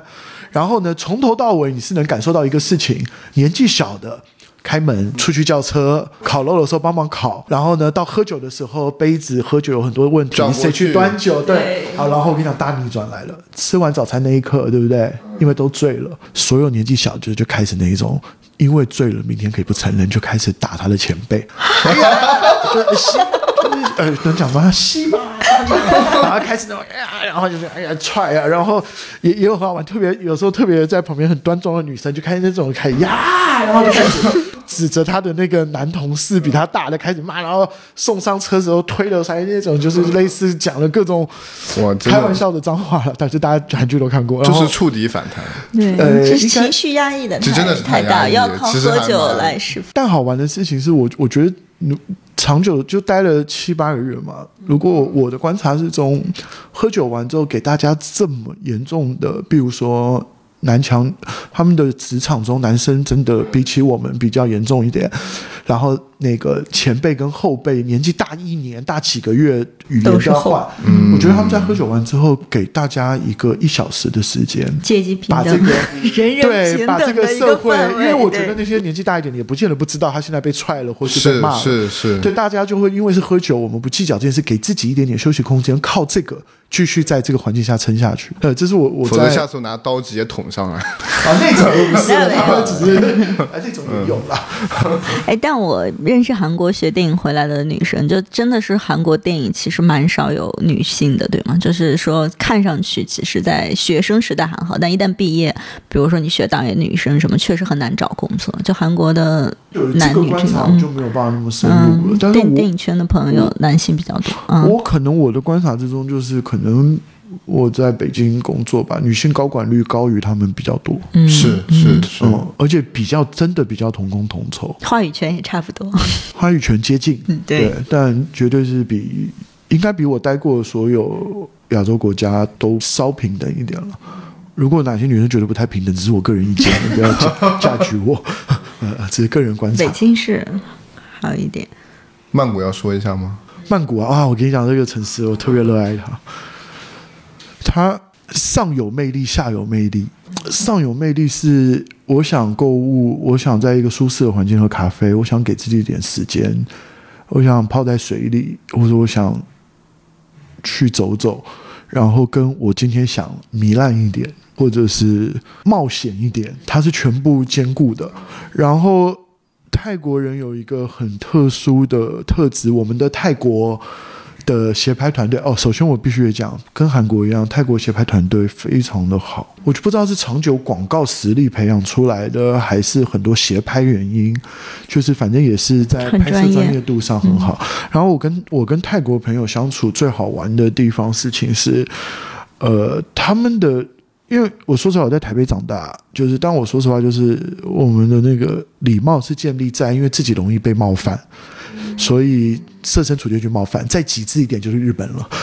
对。但泰泰国人不是，泰国人就是他那个呃，希望事情小小的那种。以前我我可能刚到，我感觉是过度谦卑或谦恭，但是久了之后，我发现泰国的工作人员，他觉得他做这份工作过来跟你相处好、服务好，是他工作的一部分。然后等再熟了一点之后，你会知道，其实可能当然我们合作限定的很多是海外学过电影或什么的，他其实对于所有事情他们都有一定的想法，但这个想法我没有特别需要影响你，我也没有渴望你理解。举例来讲，就比如说我们拍摄的时候经历过，就是泰王过世，我陪我最好朋友去看了他生前的展览，他掉了一下眼泪。我是不能理解，因为我们不是这样制度长大的。然后我问了两句，他就笑嘻嘻的，反正跟我说，哦，就是因为啊、我父母那一代的人觉得一路上他们有一个支柱撑过来，那我还是不理解嘛。非常熟之后，他有一天跟我说，其实我不用向你解释，因为我自己也不知道为什么。我们就是就是看他看他展览会掉眼泪，然后然后我才发现他们有意图要说服我。这个在华人世界中比较少，我们喜欢说服你接受我的观点，我的生活方式，对，嗯这是我喜欢泰国这个城市跟他们的人的原因。思想上更西方一点，好像更哎，也不西方，嗯西方很侵略，好不好？他不只是要跟你表达那观点，是因为他们的他要强迫你对接受了。因为他们的生活环境环境比较好，是吗？就可以接受多元化程度一些，就是因为他们从小好像什么都有，他们接触的各个国家的人也多，是这种吗？是真的，这个可能真的要跟他们长久历史来讲，它有正面有负面，但我不能下评论，因为泰国朋友教会我的事情就是，不要下评论。不是不要下评论。你不用表达你的观点，我也不会听。我很礼貌的跟你打招呼、拥抱，带你出去玩。然后就是因为我只是要跟你做朋友，我们要跟你交换生活经验。嗯，哦，国内选一个城市吗？嗯，你对我要很要对我困难的话也没关系，不会，台北跟成都啊。如果我要住常住，绝对就是这两个城市了。台北因为松弛吗。因为我觉得人活得很自在吧。成都是因为我觉得好玩，嗯，又好吃又好玩。嗯，好吃那个真的因人而异。我成都是练辣的，不然我从小一点辣不能吃。哦，你吃不了辣，啊你吃不了辣啊？我现在没有问题啊，因为我一直在吃辣的东西。然后成成都拍了三部片，重庆拍了两部片，我现在连重庆的辣都可以吃，没有问题。对，但是它就是因为各地有各地的好吃，哎，我对吃非常的习惯。我在首尔拍片，我也可以餐餐吃泡菜。选成都的原因是比较好玩，跟就是我成都的朋友多，然后北京的朋友也很多，但是呃，北京的朋友见面的时间代价太大，成都比较能半小时后咱们吃火锅，北京的话就是。三小时后咱们吃火锅，还要有人因为塞车迟到。对我很重视跟，我怕寂寞，我很重视跟朋友。然后台北也是这个原因，小。台北的话就跟成都比起来，就是十分钟后我们去吃牛肉面。对，这个是我选一个城市我想生活最重要的原因，因为我非常怕寂寞。嗯，随时约朋友就能见到。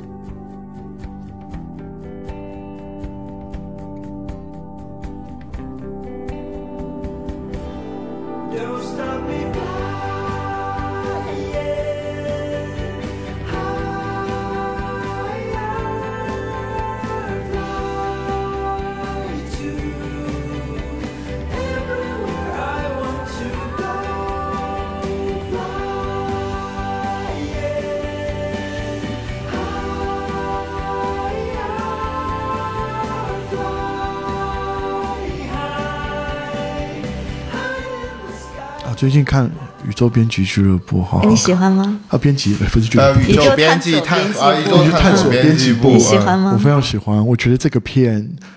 如果有分众院线会对影响力就不得了了。它真的不适合全院线一次发，慢慢来。啊我也很喜欢不止不休。哎嗯，他可以靠就是靠口碑一直在他的那条线对，其实我觉得国国内的文艺片就是这个问题，它其实很多片子都应该更拉长时间去。嗯其实我真的蛮可以，虽然我觉得我小小力量影响不多，我想跟很多戏院影城经理讲，你们有那种五十人跟六十人的厅嘛？长久来看，你排《速度与激情》，也就是多五六十个人买票。如果你永远留一个最小的厅，选一部经理自己真的喜欢的片，给他很长的时间，院线经理将来会得到，跟院线们将来会得到的是，你们培养了很多将来也许可以跨类型的成熟导演或职业导演，而他就是在这么小的厅中慢慢起来的，也许只有百百分之上片的时候只有百分之三的排片，这百分之三的排片放半年以后，他不见得会让你那个戏院单听算赔钱，二是十年以后，我们的导演会非常的丰富多元。对，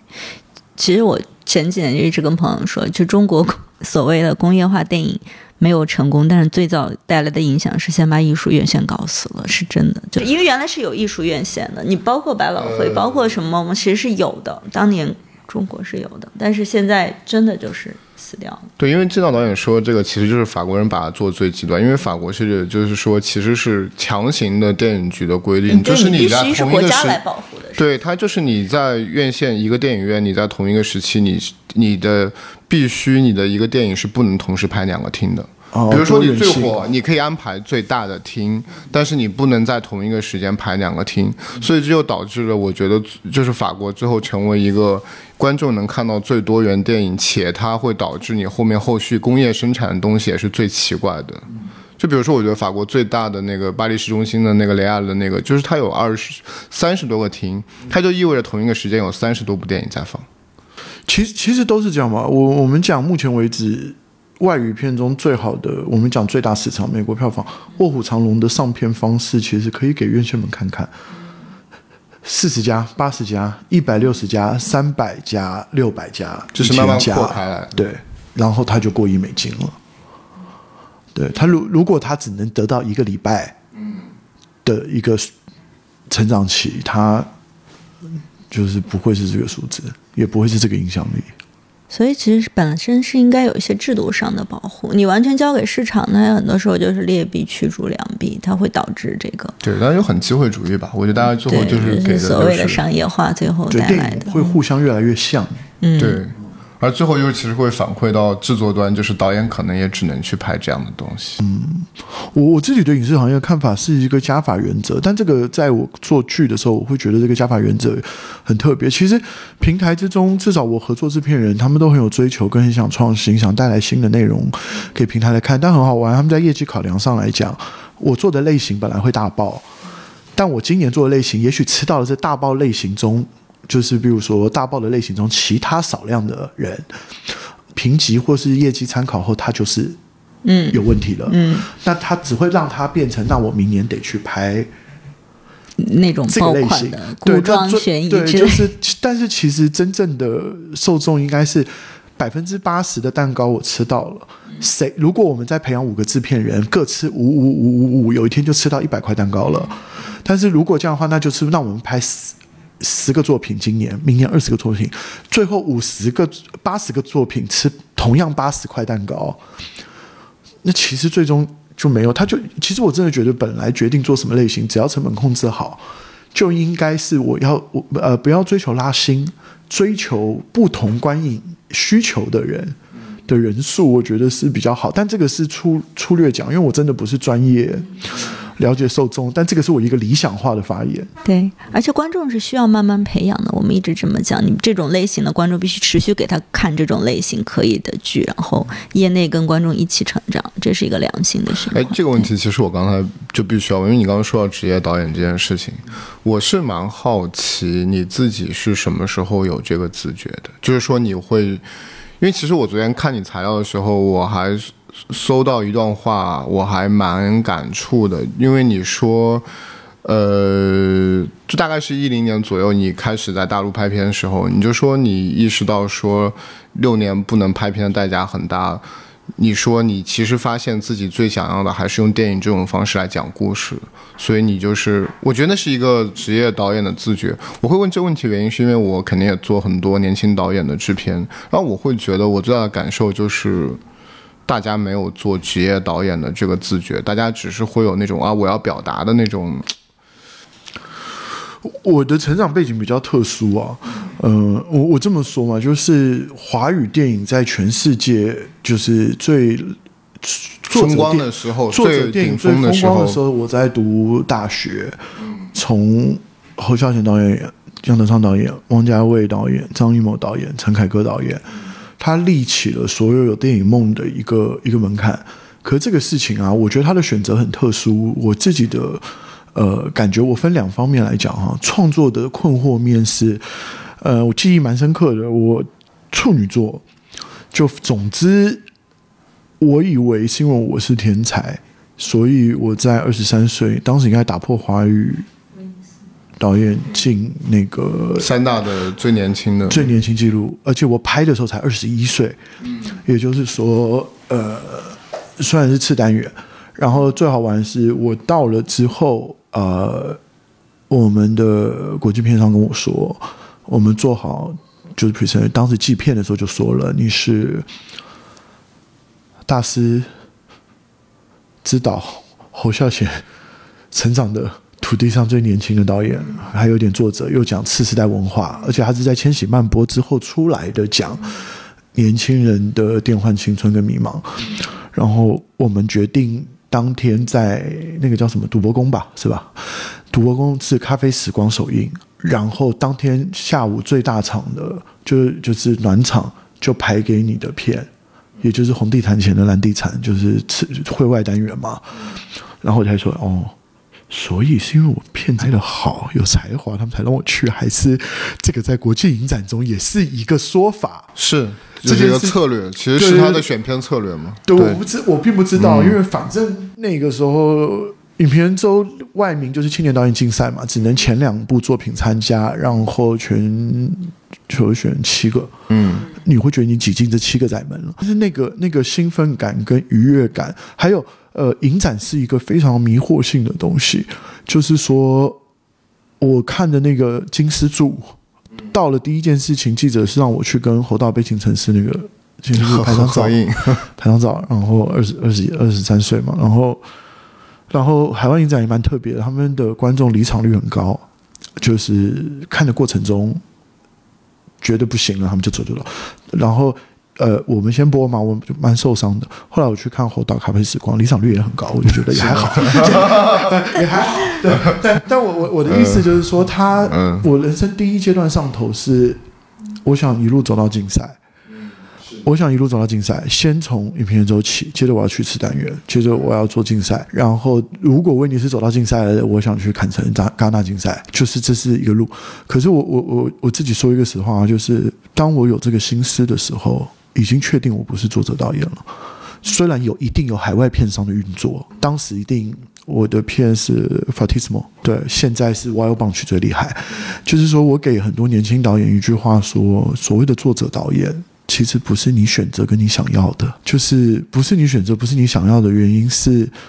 你有没有讲天分残酷了一点，就是你有没有一个机遇时机，其实跟类型片票房大爆一样，是一个他有这个机遇。再者就是，呃，作者导演，你是演一个作者导演，然后我想要从会外单元到次单元到主单元，然后走上那个红毯。我要在戛戛纳的海滩做 outco，你有这个想法的时候，本质上你追求的东西会很辛苦。我有看过非常多处女座很好的作者导演，当他第二部片动起这个脑袋之后，他通常不会走到通常，因为我们那一代出太多了，就是我的朋友们、同学们、周围的人，因为大家都做这个梦嘛。可是后来我发现，呃，比如说我在釜山新潮流认识的一个韩国导演，一路走到真正比较。呃，还没到真的大师水平啦，但作者导演一直蛮好的。呃，他其实从头到尾就是我跟他聊天，他永远在讲他自己。我一直觉得他是不是有雅斯伯格症，加上我们英文都很差，我是不知道，因为他词汇匮乏还是怎么样。但是我后来发现，哦，他其实一生就是要讲那个故事，他要重复的讲，不停的讲，那个感觉就是我觉得可能作者导演有可能某些机遇之下，你可以靠自己努力成为导演，但是大部分时候，我的我认为的作者导演，除了对的时代，跟你真正内心能够忍耐的孤独感，跟你想讲的故事强烈到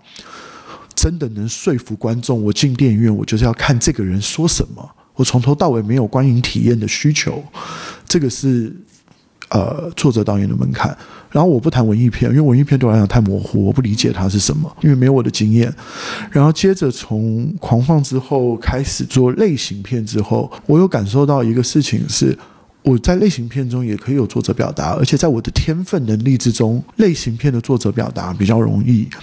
就是我，就是在我我既有的天分中，我努力，我可以做到类型片表达。可是我觉得我的天分，我努力，我也做不到作者电影。我不能只是因为迷恋作者电影那短暂的时光。我举个好玩的例子是，我很喜欢蔡明亮导演，就是蔡明亮导演一定有，就是当时就是比如说我们去那个。柏林那种电影夏令营玩的时候，你可以看到他的片首映完后，全世界的影迷都在讨论他的片，那个感觉太好了。可是我又知道，就是蔡导在创作过程中，他很多孤独的部分、痛苦的部分，他投入的部分，所以那个东西是我会问自己：我想要的是主竞赛的红毯，还是想要这种创作模式？我觉得这跟你快乐的去蹦迪，跟你真的要做一个芭蕾舞家，走在钢丝上的那种创作，就是你能获得这样的创作满足感的时候，我就往里面走。所以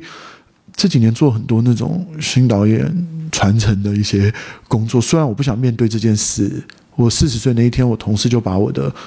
百度百科从知名青年导演改成知名中年导演，我不知道他是要整我还是要告诉 我，但是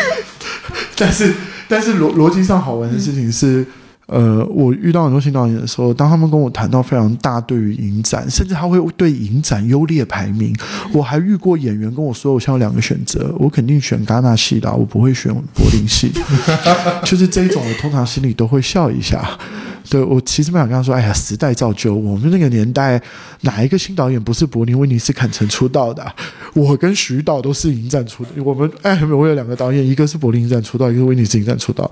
我们还遇过一个演员说，哎呀，我这个一定要请假，因为我们片入围了很难的，你们知道吗？釜山新潮流竞赛。我说哦，新潮竞赛，我嗯、呃，徐导去过一次，我去过一次，烂大街，没有开玩笑的啦。我的意思是说，不要把它看，你不能，你不能用，你不能用影展来标准评配这件事情，我觉得这不好。其实我其实非常同意，因为其实你直接把我很多话想说的都说了。但是我我还蛮惊讶的是，其实你去了一一次威尼斯，你这个事情就觉觉悟就能了。对因为我觉得很多导演其实他第一次去，他只会越来越走上这个这条其实是独木桥嘛。没有，其实这样吧，影作者导演容易被影展麻醉，商业片导演就是类型片导演容易被数字票房麻醉。啊，接下来就可以带到第二个主题了。呃，中间六年没有拍片，原因是一旦你尝过，你觉得观众站在你这一边之后，你就摇旗呐喊的，尤其是我两边都经过换人设，我开始就是觉得 观众认可我就好。那些什么文艺片都是狗屁，看不懂有什么用？那个心态又出来了。他在我的导演养成过程中很特别，就是哎呀，我也去过威尼斯、釜山、东京重要的竞赛。对，其实我觉得观众的支持才最重要。这个理由是，其实我那个现在想，当时想不通，现在知道，那个时候是因为我其实已经知道自己才华是做不了作者导演。所以我选择另外一条路的时候，小小成功，那个麻醉感又出来了。人就不想面对自己的缺点嘛，我就会开始说：“我告诉你为什么？其实是我不会，并不是我不想。你说还想不想组竞赛？想，但是你知道你做不到了，所以你这个时候就要拿你成功的两部类型片来说，然后接着会卷入一个非常困惑。这个就是我给，如果我在新导演的传承的一些评审啊，或者是那个北北京电影节相学院的时候想讲，但是我只挑我觉得听得进去的导演讲，就是说。作者导演要注意一点事情是，可能要判断自己真的有没有那个才华，接的机会跟时机，我就不确定了。然后二是，你不能为了只是像升级打怪、打游戏一样的来看待影展，这个事情是不是你能决定的？但我跟类型片导演讲的事情是，只要你在类型片上成功，你随之带来最风险的就是我六六六年经历的事情，也奠定了我现在做电影绝对时时刻提醒自己不要犯的错。你会遇到很多邀约、合约，你会一头热，你会遇到很多资金想要跟你合作，你会遇到很多人想跟你签三部、五部。这个背后其实带来的特质是，我会把票房的成功当成我个人的成功，我会把市场的成功当成是我自己的成功，就是我会把，因为我有受众了，也有能够说话的平台，当成自己什么都懂，什么都要站出来讲两句。其实仔细想想，我学历。知识、生活经验，可能连普通人都不如呢。我很喜欢那个英国奥斯卡那个主持人开那个段子玩笑，请各位演员上来领奖的时候，谢谢你的经纪人，感谢你的制片公司，最好能感谢他们家人，然后拿你的奖杯赶快滚下去，不要发表任何政治议题那些。你上学的时间比一般人还少，虽然这是一个有点过度极端苛苛刻的事，可是我六年犯的那六年犯的最大的错就是这个。然后还有就是钱的部分乱七八糟，就是我开始想要对赌了，我开始想要先拿签约金了，然后接着绑死自己，接着得罪很多人，接着搞砸很多东西，付款的时候接不上，然后就沉寂六年了。沉寂六年之后，再重新北漂，尝试两部比较失败的作品，但这所有经历的事不是没有原因嘛？失败。之后我就会去想啊，我应该就是我应该多了解这片土地上想看的东西，跟我想讲的东西，选一个中间的产品，然后先从产品做起，接着也许我可以做个中间的作品。其实举例来说，一百零次求婚算中间的产品，催眠大师开始是从产品过渡到作品一点点，因为新的说故事方式该怎么说，有一些限制该怎么说，然后接着有的时候会乱一下，尝试的玩过头了，再回来一下，这个对我来讲是职业导演最后的养成，所以我会对类型片导演说我后面的经验，我会对作者型导演说前面的经验，然后也会告诉他们，如果我们只有一点点才华，靠努力，后者有机会成功；如果我们没有才华，只靠影展跟国际发行公司包装，你也就是止步一两部片了。很早都经历过了，我觉得这是很早的时候，很小的时候，对，就我第一比更多人 更对我第一个早经历过。做的电影二十一岁拍，第一个商业电影二十三岁拍。所以其实其实宅变和盛夏光年对你来说，你当时你已经把就是你已经明确说要去走类型那条道路了。呃，宅变是纯粹要走类型，但是盛夏光年取了一点点巧。首先，他在华人拍这个类型之中，他我先吃到了两个元素，但我又可以称他稍微是作品一点，是因为我个人投射多，但是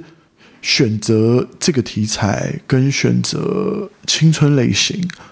他可能其实可以，当时好像为了市场展的原因，拼一下柏林可能有 Foreign 或是那个 Panorama，、嗯 p a r a m 对，当年唯一跟我竞争是《刺青》这个片，呃，因为他在柏林的选择上来讲，这个片绝对，如果我愿意等，对，但是市场展当时最厉害的是釜山，所以首映权给新潮流。你看，所以嘛，跟很多作者导演讲，有很多东西也没比商业片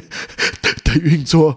高级在哪里，也还是有运一样的都一样对如果，我其实也是。靠发行文艺文艺片也是一个包装的套路。对，题材高是但反正国际片当时告诉我，我在柏林的，就算拼上 Panorama 了。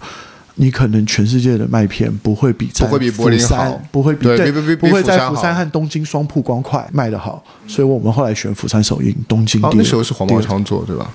对黄茂堂哦，但下这个决定的是 Fortissimo，盛夏光年票房也很好吧？对。当年在台湾票房也很好。我觉得肯定是让你完全在台湾就所有人都知道你了。他日本一个地方的卖家，这个选择是对的，一个地方卖家我就回本了。嗯，日本一个市场，嗯，这个都不要讲散市场，香港那些全部，韩国韩国都是去做宣传的，就是他们选择非常对。但我说实话，要要那么年轻的导演放下，我可能有柏林哎，再等几个月，很难。其实蛮难的。啊，但因为我去过威尼斯，我觉得算了，还是因为更早。我要拿到职业导演的门票。对，因为齐导，你你平时看什么剧？我我之前和你聊天，我就觉得你就是什么都看看，疯狂的看。各对国我越剧跟粤片量非常的大，嗯，我真的什么都看，而且我有一个追剧强迫症，其实很特别，我很少追完就是超过二十集的剧，有一个原因是我有强迫症，一旦我看了。第一集结束之后，好不好看我都要把它看完，这个习惯、哦，其实有时候造成我很大的痛苦。嗯，对我 我们有时候看两集不看了，我就会放弃 我跟你说，我连这一集。抖抖音刷到一个很无聊的剧，我那我那天就无聊刷到那个就是阿信，好像小时候看过，看完两篇之后我就要把它看完，然后接着那个我的同事还有我的伴侣就会说，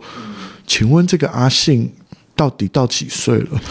我要什么时候才可以在家里听到不是那个音乐？阿信什么遇到什么什么，或是他就问我说：“这个小帅到底是谁？你 到底要听多久？”小美跟小对，但我说我没有办法，阿信有八十八集，我必须把它看完。然后就说：“那你关小声点，我戴耳机看，我就在旁边听很烦。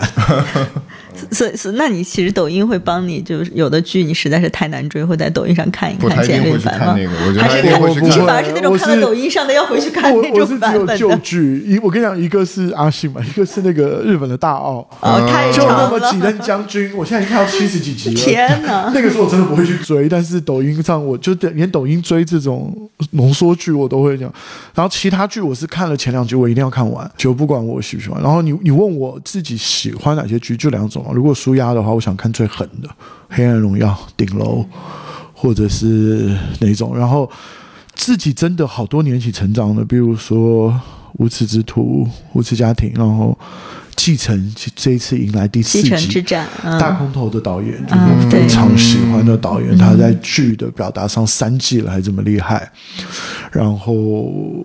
蛮多的，我基本上很多什么 HBO 的 Barry，最近在迷那个《最后生还者哦，那个游戏改编的非常成功，是也是一个游戏改》，然编电后重启。人生嘛。哎，你打游戏吗？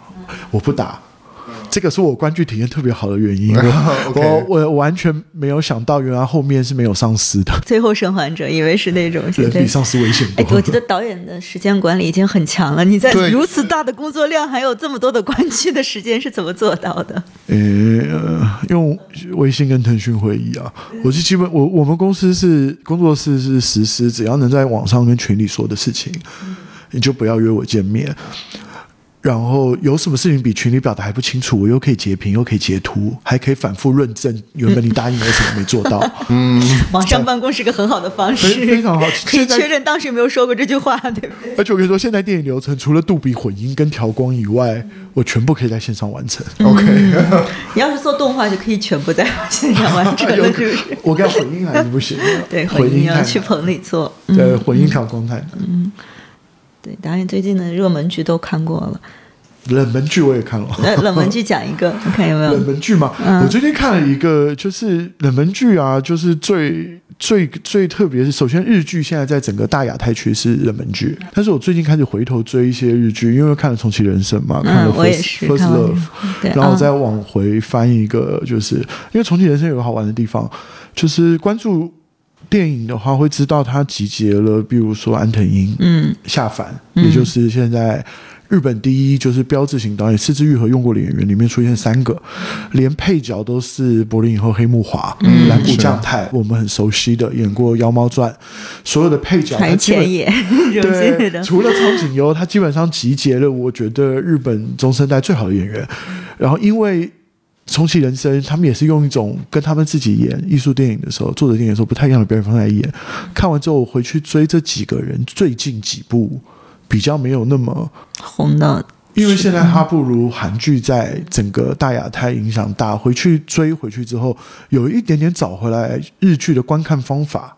就像我一直没有看编周记，因为每次十分钟都停了。看完《逆转人生》之后，我前阵子竟然看了编周记，看完了也谈不上喜欢，但是我就觉得啊，我做好心理准备要看这个叙事方法。就是日日式的这种剧的叙述，对，就我也是因为那个回去看了一下《笨蛋节奏》之前拍的那些，对 对，因为之前我也没有看了他他。网上的喜剧 啊，喜剧喜剧小他自己讲的，当时对，就是那个系统就是另外一个跟对跟韩剧、美剧完全不一样的系统，日剧还在我觉得我觉得保持。我觉得观剧观剧很特别，你如果能学习，你会挖到很多宝。好，我我讲一个很冷门的事，有一个原本是西班牙剧吧，叫《精英风暴》或是《名校风暴》，大概讲一个四个穷人到有钱人的学校杀来杀去、死来死去的。然后我原本是把它当爽剧看，最近印度重拍了。就是把一个校园斗争的故事，很俗气的那一种，就是制造阶层差异啊，什么复仇啊，有钱人、穷人这种最常见的这种打架的这种戏，放到印度的种族制度下，我觉得印度翻拍版竟然比西班牙版给我更大的深度跟震撼，就是。可翻身的阶级跟不可翻身的阶级，我基本上在一个这样俗气的剧中，学习了网上热点中对于印度的一个环境的，但是他在一个这么俗气，甚至是翻拍剧本中重新定义这件事情，那一套剧很冷门，就是印度版重拍的《名校风暴》，但对我的震撼比原版大，这个是很奇特的观影体验。对他通过他的社会环境跟社会制度，又重新把那个题材给讲得更深入。对他，他很像我们早期看伊朗电影，就是你说是窥奇也好，或者是看看世界上另外一群人，他们生活中习以为常，但你却完全不了解的。哦，比如奈飞最近的那个宗教片《以神之名》，讲那个邪教的那个纪录片，啊，就是那个韩国的，对是那个邪教。从头到尾。我看的只有一种，为什么这些信徒会相信？但八集我看完了，开始上网查这个里面提到的所有宗教，嗯